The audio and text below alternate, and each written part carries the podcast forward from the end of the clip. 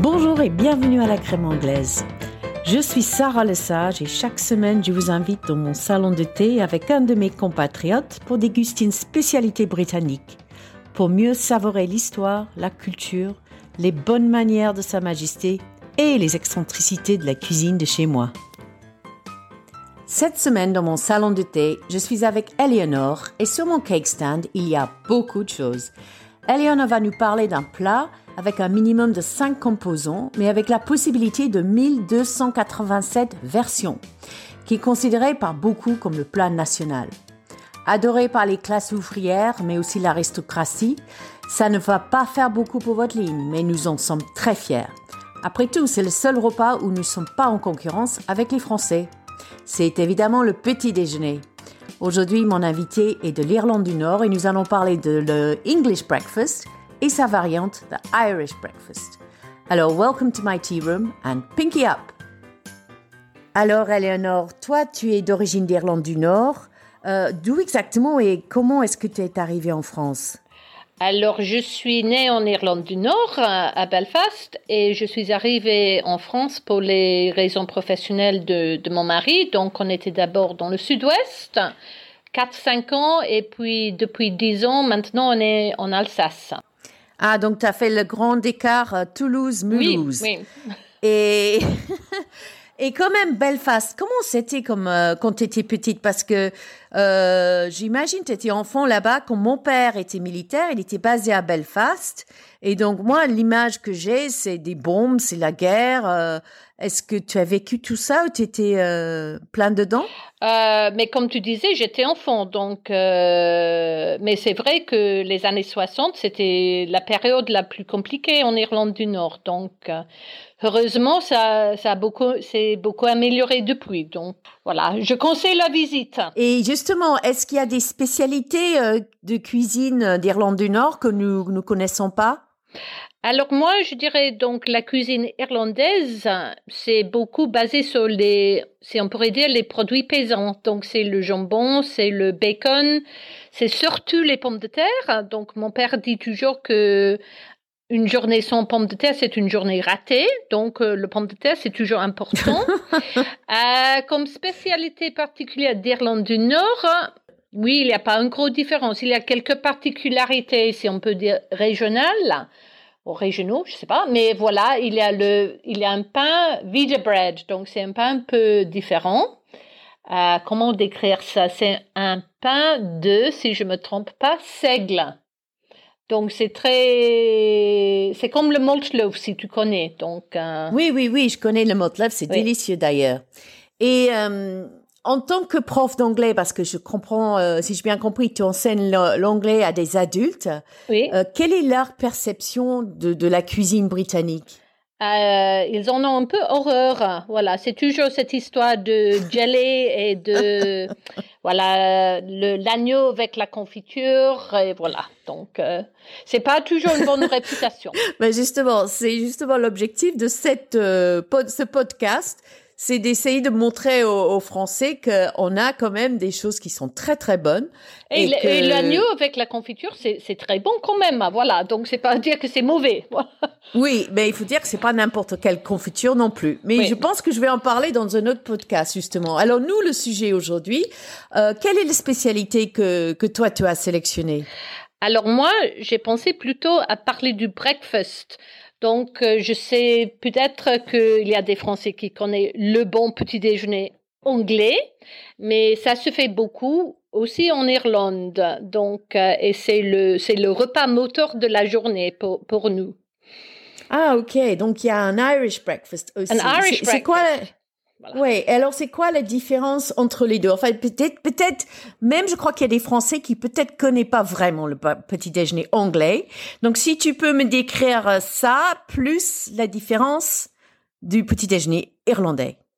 Alors, alors, si on commence avec le petit déjeuner anglais, euh, qu'est-ce qu'il y a dedans? Il y a les saucisses, il y a le bacon, il y a des œufs, souvent les œufs plats, euh, les champignons grillés, les tomates grillées, des fois les baked beans, mais moi je suis un peu puriste, donc euh, je mange pas trop ça au petit déjeuner.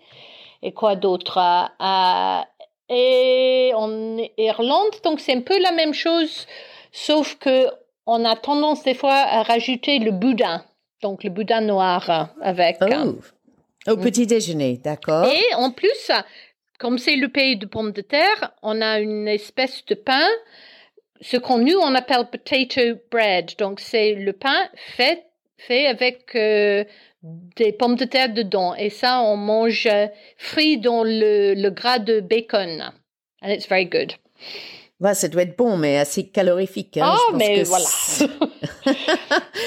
Et euh, alors, on a plein de noms. Euh, bon, il y a un nom spécifique pour euh, celle de Irlande du Nord que j'ai vu, c'est le ah. Ulster Fry. Voilà, c'est ça. Oui, oui, parce que l'Irlande du Nord, le côté nord-est d'Irlande, c'est Ulster. C'est les rugbymen d'Ulster qui mangent donc le Ulster Fry. Voilà. D'accord, qui qu'on a aussi décrit comme une crise cardiaque sur une assiette. Ah oui, mais c'est ça. Voilà, exactement. mais rien n'est bon s'il n'y a pas des calories dedans. Voilà. Un peu de gras. Ou les dix péchés mortels. Et justement, euh, comment est-ce qu'on arrive à préparer tout en même temps? Parce que cuire les saucisses, le lard, les œufs, les, les pains grillés, c'est quand même un effort de gymnastique. Euh, moi, honnêtement, je fais pas tout, en même temps. Donc, euh, l'avantage qu'on avait à la maison, donc je parle là de ma maison de famille, c'est qu'on avait le, vieux four qu'on appelle le aga. Donc, euh, c'est toujours euh, chaud et on a le four, euh, comment dire, pour tenir les choses au chaud. Donc, on fait d'abord une chose, on le met dans le four et puis on fait le prochain truc. Hein. Et surtout, moi, je fais, par exemple, les champignons, les tomates, je fais dans le four et le reste, je fais dans le poêle sur le gaz. Ah oui, c'est ça. Ma mère aussi, elle avait un arga et c'est vrai. Donc, il y a plein de petits compartiments euh, qui tient chaud mais qui ne cuisent pas. Donc, ça permet euh, de faire des choses euh, sur, on peut jongler, sur on le peut jongler. on peut jongler, etc. Euh, et, et, et, donc miraculeusement de produire euh, tout d'un coup une assiette avec euh, six, sept composants dessus. Ouais. Souvent, on l'abrège en disant que c'est un FEB pour Full English Breakfast ou un FEB pour un Full Irish Breakfast. Donc, full, ça, tu arrives à comprendre ce que ça veut dire. Pour, qu'est-ce, quand c'est pas full, est-ce qu'il manque quoi? Le œuf? les saucisses? Quand c'est pas full, il manque quelque chose. Mais voilà, il y a des. C'est vrai que c'est plutôt dans les hôtels ou les bed and breakfast où on trouve le, le full English breakfast. Mais chez le, chez quelqu'un, chez une famille, on n'a pas forcément tous les éléments à chaque fois. On peut tricher, on peut avoir un ou deux. Oui, ou trois, ou quatre. Mais pas Et toi, donc, enfant, ta mère, euh, elle cuisait ça, mais tu mangeais pas ça tous les jours. Pas tous les jours, mais quand même, les journées quand on allait à l'école, on avait toujours quelque chose de, disons, de cuit. Donc, on avait un peu de pain frit au, à la graisse du bacon, on avait un œuf plat, on avait quand même quelque chose. Pas le full, mais quand même quelque chose. Hein. D'accord, ok.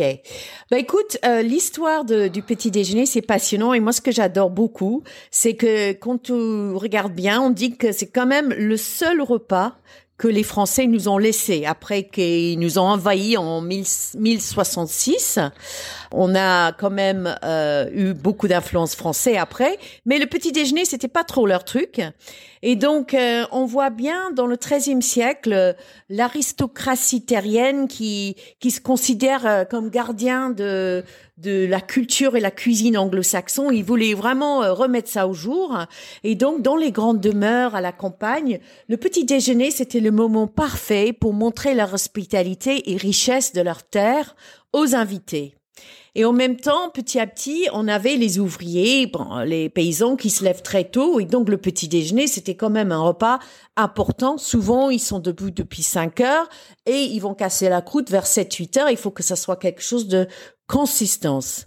Ensuite, on a la euh, révolution euh, industrielle, euh, où il y a une nouvelle classe d'industriels et des hommes d'affaires qui donc commencent à vouloir copier l'aristocratie euh, avec leur grand petit déjeuner.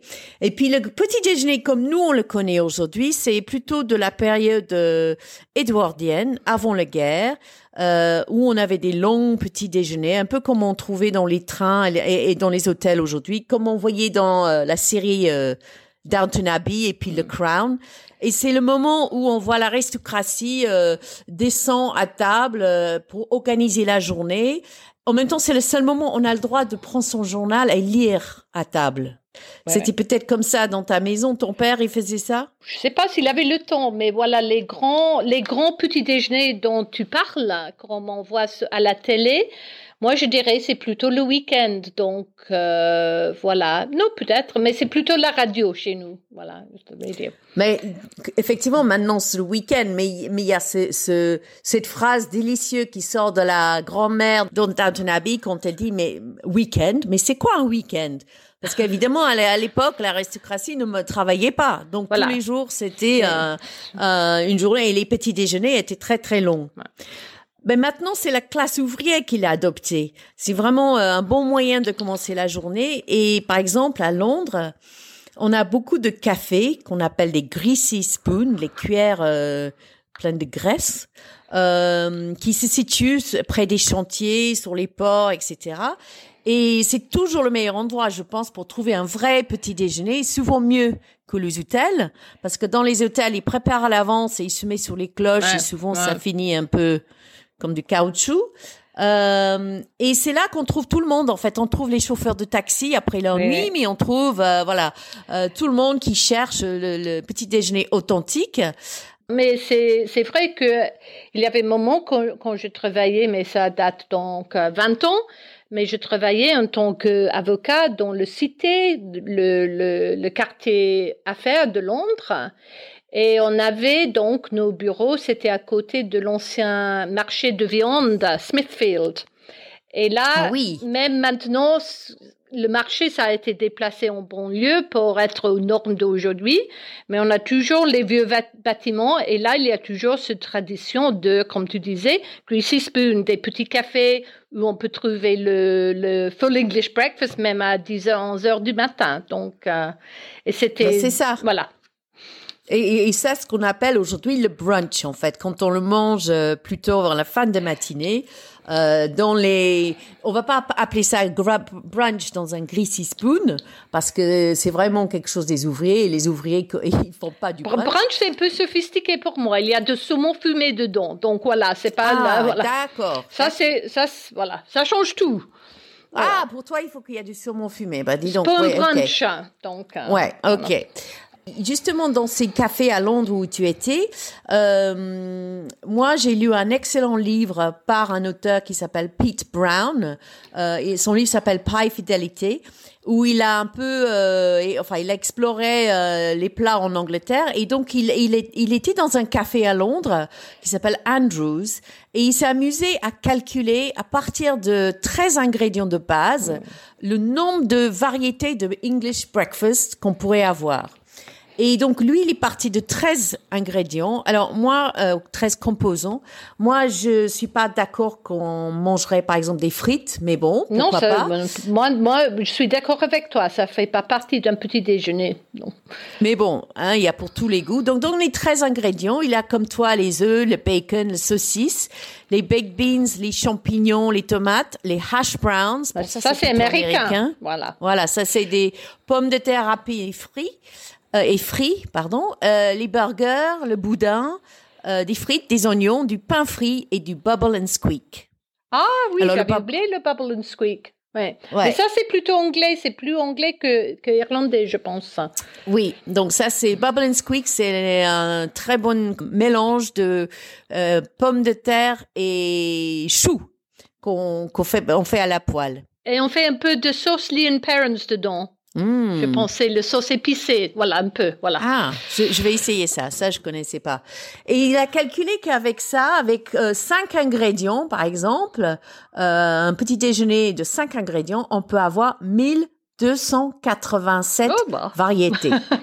Donc voilà. Pour une vie, pour toute une vie, tu vas jamais manger le même petit déjeuner, même s'il n'y a pas le saumon pour toi. Euh, donc je voulais regarder quelques ingrédients clés euh, qui sont pas toujours faciles à trouver en France. Et je voulais commencer avec le bacon. Toi, qu'est-ce que tu prends? Comment tu trouves le bacon? Parce que c'est pas pareil en France. Non, alors c'est pas pareil et on trouve pas un bacon comme on le trouve en Angleterre ou en Irlande. Moi, si je veux faire une euh, euh, full English breakfast pour des amis français, ce que j'ai fait des fois, je, je prendrais plutôt un poitrine fumée. D'accord. Ok, ouais, bah c'est ça, c'est ce qui est assez proche. Parce que moi j'ai demandé à mon boucher qui m'a dit mais bien sûr on fait la même chose. C'est pas la même chose. Mais on est d'accord, c'est pas la même que. Et alors j'ai j'ai cherché et j'ai trouvé que la différence c'est que nous on, on prend deux parties du porc en même temps. On prend la poitrine et le filet de porc à la fois. Donc c'est la partie ronde ah. qui a plus de viande. Et puis il y a la partie du filet qui est la partie la plus gras. OK. Et ça, c'est la poitrine. Et donc, euh, la qualité de ce qu'on appelle en anglais aussi euh, un nom pour euh, le bacon, on appelle un rasher. Le tranche, de, voilà. Une tranche, voilà. Mais donc, si tu entends rasher, on, rasher, on sait, on parle de bacon. Donc, le rasher vient de cette coupe, mais aussi l'espèce de porc hein, qui sont élevés spécialement pour le bacon, avec beaucoup de gras en Angleterre. Oui, parce que le gras est important pour le pain frit. Quand on frit, voilà. Exactement on, on, perd rien dans le petit déjeuner. Alors si on regarde les saucisses, euh, dont on a plus de 400 variétés en Angleterre ou en Grande-Bretagne, euh, ils n'ont pas beaucoup de succès en France. Moi, j'ai du mal à convaincre les Français de manger nos saucisses. Qu'est-ce, qu'est-ce que toi, tu en penses? Alors, c'est vrai que une saucisse britannique irlandaise, on ne trouverait pas en France. Mais je saurais pas te dire pour comment ils sont différents ce sont pas comme les variétés françaises. Ben, je pense que en fait à l'époque euh, nos amis qui sont allés en Angleterre par exemple pour faire des échanges linguistiques, euh, ils ont mangé euh, le fameux saucisse de Walls qui est ah, très industriel voilà, très industriel avec beaucoup de pain. mais aujourd'hui, il y a beaucoup de saucisses artisans fait par des artisans qui et des bons bouchers qui sont délicieux. Mais c'est vrai qu'on trouve encore ces saucisses complètement fades où il y a beaucoup de pain. Alors, tu m'as dit que le baked beans, euh, c'est pas trop ton truc, mais je suis désolée. On va en parler parce que moi, je les adore. Et euh, on commence vraiment à trouver partout. Je pense que les Français, ils doivent les aimer parce que je les trouve dans presque tous les supermarchés. Ils sont reconnaissables par la boîte bleue turquoise. Euh, et donc, c'est ces fameuses beans dans une sauce tomate. À la base, c'est des haricots blancs euh, des navy beans euh, avec sauce tomate et épices. C'est une recette secrète. Et ce qui est, ce que je savais pas, c'est que c'est les haricots sont cuits directement dans la boîte. Donc il met les haricots et la sauce ah, dans la boîte, il ferme et c'est comme ça qu'ils sont cuits. Et contrairement à ce qu'on peut croire à cause de leur couleur, etc., c'est que en fait ils sont très sains. Il n'y a pas de colorant, pas de préservateur. Et si tu fais régime, moi je trouve c'est vraiment un bon moyen euh, de manger quelque chose euh, où on n'a pas faim après et qui est très léger en calories. Alors évidemment Heinz, c'est le marque. Euh, ils étaient c'est allemand ou c'est américain? Non, c'est américain. Okay. Américain, euh, inventé dans le 19e siècle.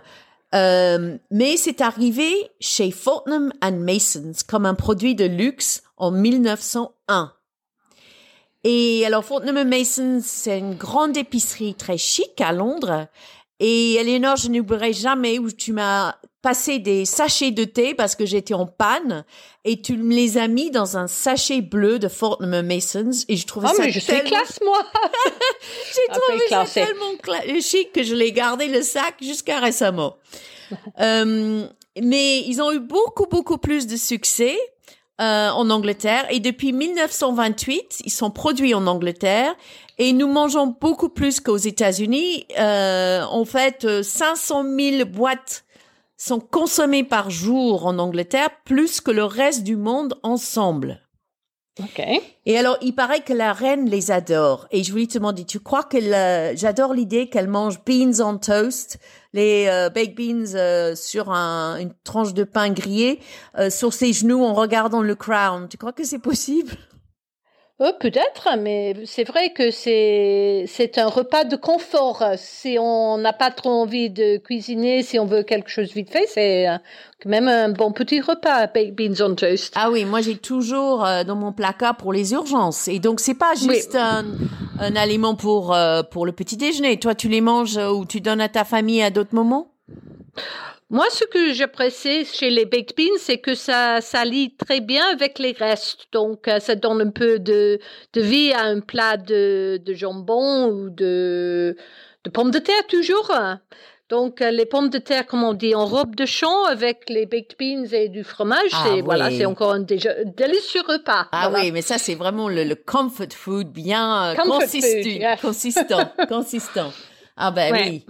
Quand tu parlais aussi des Français et de ce qu'ils appréciaient, je pensais aussi encore à ma mère parce que elle avait donc, euh, mais là je parle maintenant d'il y a 60 ans, je pense, elle avait une euh, correspondante française de Lyon qui, avec euh, laquelle elle faisait des échanges linguistiques l'été. Et cette amie, elle garde toujours cette bonne expérience de baked beans, surtout et je la vois toujours même, Marianne, et elle parle toujours euh, donc de son petit déjeuner anglais que préparait ma grand-mère. Et voilà, c'est quand même un triomphe euh, du côté britannique irlandais que finalement on a convaincu à une française de d'essayer ces fameuses baked beans. voilà. Et je parlais avec un ami l'autre jour de English Breakfast et lui c'est un homme d'affaires qui voyage pas mal, enfin avant le Covid, et il me disait que quand il prenait l'avion en business dans British Airways, ce qu'il adorait c'est que le petit déjeuner, même si la qualité n'est pas toujours top, c'est toujours très classe et il avait l'impression d'être un petit peu en Angleterre. Et euh, moi, j'ai l'impression que les les Français apprécient euh, quand même le English breakfast, même si c'est pas comme tu dis, c'est assez gras, c'est assez consistant, mais il y a quelque chose d'assez classe par rapport au petit déjeuner anglais. Oui, oui, et je pense euh, parce que j'avais organisé un voyage des petits chanteurs de Mulhouse en Angleterre, c'était en 2012, et on était beaucoup dans les auberges de jeunesse. Et j'ai dû expliquer qu'il faut manger le petit déjeuner parce que vu les, Français, ils ont tendance à pas trop manger le matin. J'ai expliqué là, c'est votre repas moteur pour la journée. Il faut en profiter parce que vous aurez qu'un petit sandwich triangle à midi et un paquet de chips. Donc, euh, il faut quand même faire le plein le matin. ah, c'est tellement vrai ça. Ce que j'entendais souvent, c'est que euh, les enfants, ils se plaignaient des déjeuners en Angleterre parce que voilà, il y avait rien. On, on avait ce petit sandwich, voilà, c'est vrai, on les coupe en triangle, un petit paquet de chips, voilà. Et s'ils n'avaient pas bien mangé, effectivement, ils allaient avoir faim. Ouais, ouais. Euh, récemment, j'ai lu un article dans Ouest France où ils ont pris le petit déjeuner anglais comme exemple pour montrer ce qui va se passer euh, suite au Brexit. Euh, donc, ils ont décortiqué euh, les assiettes et ils ont remarqué que, euh, en fait, les Britanniques ne produisent que 49% des produits agricoles de ce qu'ils consomment. Donc, on peut dire que ton assiette, ton petit déjeuner, il y a que 50% qui viennent de l'Angleterre. Et l'Union européenne euh, leur fournit 30% et le 20% restant vient du, du monde entier. Euh, bon, sans rentrer dans le détail de, de quels sont ces aliments-là, euh, tu crois qu'on va avoir euh, des pénuries en France euh, de baked beans ou autres suite au Brexit? Dans ce sens-là, pas trop. Des fois, donc, je vois dans mon Super U de, de Riedisheim, actuellement, je sais pas si c'était toi qui en as acheté, mais il n'y a pas beaucoup de baked beans. Si, si, coupable. C'était toi. C'était toi. Alors, euh, voilà. Donc, euh, mais je sais que on en trouve euh, pas mal en Allemagne, quand on peut aller en Allemagne. Actuellement, c'est pas possible. mais j'en fabrique aussi moi-même. Donc, c'est pas tout à fait le classique Heinz baked beans, mais on arrive à, on arrive à faire si, si besoin. Donc on va survivre. On va survivre. Oui, oui, oui. We'll survive. Euh, alors, Eleanor, pour euh, finir, euh, est-ce que tu peux nous raconter ton faux pas culinaire, un moment ou un malentendu où voilà, on se rend compte qu'on on a du mal à se faire comprendre parfois. Euh, Est-ce que tu auras une petite histoire à Ah oui, oui. Alors euh, je réfléchissais à ça et c'est vrai que mes parents sont très très francophiles et on faisait presque chaque été un, un vacances en camping en France. Et il y avait un soir qu'on on est allé en restaurant et euh, donc, on était fatigués, on était jeunes, les enfants, ils étaient un peu de mauvaise humeur. Et ma mère, elle, elle essayait de choisir quelque chose pour mon frère. Et elle a vu qu'il y avait un riz de veau. Et puis, elle avait en tête que ce serait une, une, une assiette, donc du veau et du riz. Voilà. Oh non. Donc, pas le riz de veau. donc, oh c'était pas tout, tout à fait ce que qu'elle attendait finalement voilà. Mais est-ce que parce que vous avez pas compris tout de suite ce que c'était Est-ce qu'il a mangé Est-ce que c'était Est-ce que ça l'a plu Et c'est après que vous êtes rendu compte ou? Non non, je pense qu'ils ont dû échanger d'assiette. Je me je me rappelle plus, mais c'était toujours une histoire que ma mère a racontée cette histoire de riz de veau. Ouais oui, c'est pas tout à fait la même chose quand même. Bon, Eleanor, merci beaucoup.